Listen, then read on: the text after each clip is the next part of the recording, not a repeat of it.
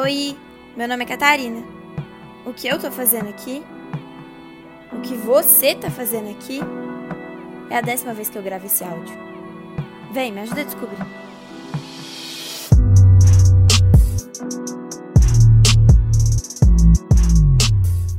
No último episódio falei de autoconhecimento, da metáfora do carro, como você vai dirigir sua vida. Dei exemplos de situações com alguns sentimentos, ansiedade, é, como que você lida com isso quando você já está praticando o autoconhecimento. Porque eu digo praticando? Porque você vai estar sempre evoluindo, você vai estar sempre na caminhada. Então significa que você tem sempre que estar se conhecendo, porque a gente vai mudando ao longo da vida. É, o autoconhecimento é uma ferramenta essencial para te guiar na busca do seu propósito mas também serve como uma lupa para os seus sentimentos, qualidades, defeitos. Sabe quando você faz uma coisa e em 10 segundos, depois que você já fez, bate aquele arrependimento e você fala: Nossa, por que, que eu fiz isso? Por exemplo, eu costumava ser muito impaciente. Costumava, porque eu estou trabalhando e estou melhorando. É, eu costumava ser muito impaciente aceleradona, ligada no 220, fazendo mil coisas de uma vez. Então, quando alguém chegava para mim e falava uma coisa que já estava fora do time, sabe? Que já tinha passado, que eu já estava lá na frente, eu tendia a ser impaciente e respondia a pessoa talvez de forma grosseira, enfim. Isso era uma coisa que me machucava muito. E esse tipo de sentimento vai acumulando dentro da gente. Sabe aquele peso que você sente, que você acorda tá tudo ótimo, mas você sente um peso, você não sabe por que, que você tá assim. Muitas vezes é causado por esse tipo de sentimento acumulado que você foi ali guardando, você não resolveu, não procurou mudar isso, mudar a sua forma de agir. Então, quando você trabalha com autoconhecimento, consegue reconhecer esses gatilhos antes de fazer algo que possa se arrepender. O que sabemos tem importância, mas quem somos importa muito mais. Por exemplo, você pode ter duas pessoas que têm o mesmo conhecimento teórico e prático e as duas desempenharem o mesmo trabalho de forma completamente diferente. Isso porque cada uma tem uma bagagem de experiências individual e única. Essas duas pessoas sabem desempenhar a mesma função, mas uma tem resultados melhores do que a outra. Se a pessoa de resultados melhores se reconhece e conhece mais, consequentemente, essa tem vantagens como autoconfiança mais elevada, coragem, autocontrole, os quais são diferenciais super importantes no mercado de trabalho. Seguindo aqui o exemplo. Imagine essas duas pessoas, elas trabalham na mesma empresa e recebem um prazo louco, super curto para entregar o mesmo produto final para o seu chefe. A pessoa que não possui autoconhecimento pode ter o seu desempenho minado por gatilhos que ela só reconhece e consegue controlar depois que eles já passaram. Exemplo: essa pessoa pode ser insegura e tornar o fator tempo da entrega do trabalho, por ser pequeno, um gatilho para ansiedade que por sua vez mina a produtividade. Então, nessas 5 horas de prazo, ela vai consumir tempo e energia tentando controlar e lidar com a pressão que esse tipo de sentimento, como a ansiedade, gera. Ou um outro sentimento aí, essa pessoa pode ter uma predisposição para postergar as coisas. Se ela não tem autoconhecimento, Podem se passar duas horas que ela ficou ali rolando o feed do Instagram.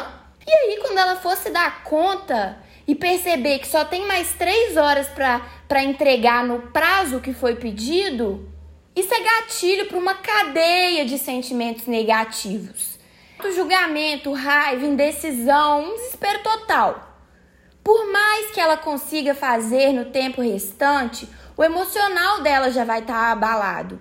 Ela vai olhar para o relógio, na hora que ela perceber o tempo que perdeu, o que já parecia difícil ou desagradável de fazer em 5 horas, parecerá impossível de ser feito em 3, porque ela postergou. Ou seja, bola de neve, a, a situação só piora. Se ela tivesse tido uma análise comportamental dela mesma antes, ela perceberia: ó, oh, eu tendo a postergar coisas quando eu estou sob pressão. Então, como que eu posso me organizar? Agora, olhando para a segunda pessoa, que deve entregar a mesma demanda em 5 horas, mas se ela trabalha o autoconhecimento dela e usando aí um sentimento como predisposição a ser insegura.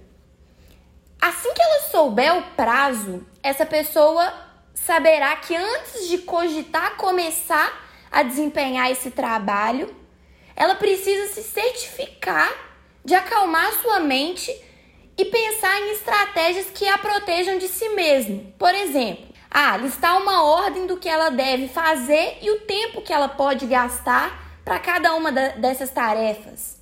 Percebe como essa estratégia serve como um bote salva-vidas que ela irá recorrer durante o processo todo, não só ajudando a otimizar o desempenho dela para realizar esse trabalho, mas principalmente seria uma prova visual para a mente dela de que ela está no controle, organizada.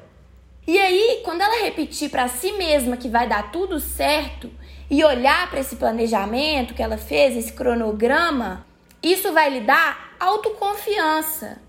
Ah, aí nesse caso, a cadeia que ela tem potencial de desencadear é de sentimentos positivos.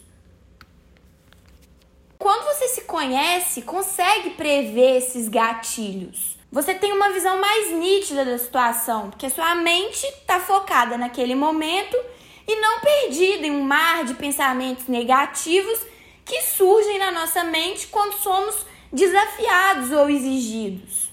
Então, você está num momento como esse, se você tem clareza, você consegue distinguir os pensamentos que lhe convêm, as emoções que lhe convêm, as que não convêm. E as que não convêm, o que, que você pode fazer para que elas não te atrapalhem, para que elas não dominem? A sua autoconsciência vira sua maior conselheira.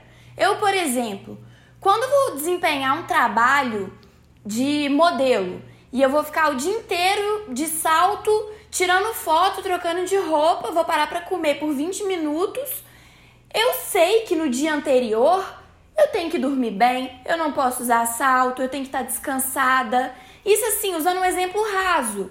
Um outro exemplo, quando eu vou desempenhar um trabalho de produção de moda que me exige mais criatividade, que é um momento estressante, porque pensa, a empresa tá ali fazendo a campanha dela, o catálogo dela. O produtor da campanha se sente numa posição de muita pressão. Então, eu sei que o dia que eu vou desempenhar esse tipo de trabalho, eu vou ser muito exigida mentalmente.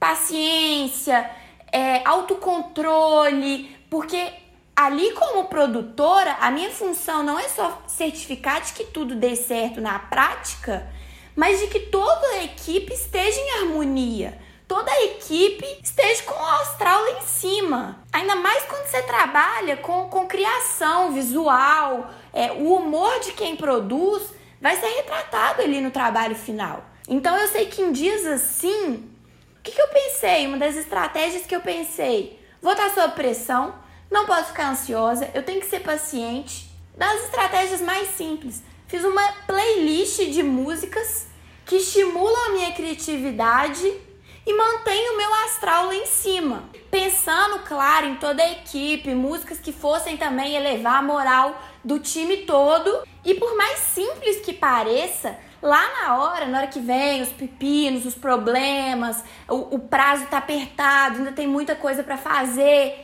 Se eu tô ouvindo uma coisa ali que me estimula, que me joga para cima, a minha conduta na hora era de tá, é para resolver, vão resolver, é para fazer, vão fazer. Então eu tava com mais autoconfiança para resolver. O que eu quero dizer é, autoconhecimento não é balela de livro de autoajuda. Autoconhecimento é sobre você. Se você tá aí querendo saber, ai, como virar influenciador, como virar advogado, médico, Qualquer profissão que você quiser. Ok, conhecimentos específicos da área, mas eu te digo: Se você não tiver conhecimento de si mesmo, você não vai elevar o seu potencial ao máximo para desempenhar aquilo. E não só no, no mercado de trabalho, na sua casa. Se você quer ter um relacionamento melhor com quem você mora, você não vai conseguir isso apontando o dedo para o outro, porque a gente só consegue mudar a gente mesmo. Então, olhe para si, reconheça-se, tente se melhorar, se mudar. E aí quem está em volta vai ser afetado. Seja o exemplo daquilo que você acredita, daquilo que você deseja. E como eu venho falando, o autoconhecimento é uma ferramenta essencial, um guia na sua busca do propósito, porque é ele quem te dá ali as informações. Então, autoconhecimento para vida e como ferramenta na busca do propósito. Me conta a sua opinião lá no Instagram. O meu arroba é arroba catfaria, C-A-T Faria. Para mim seria muito bom ter esse feedback de vocês lá no Instagram, conhecer vocês mais de perto. Te espero no próximo episódio e vamos evoluindo juntos!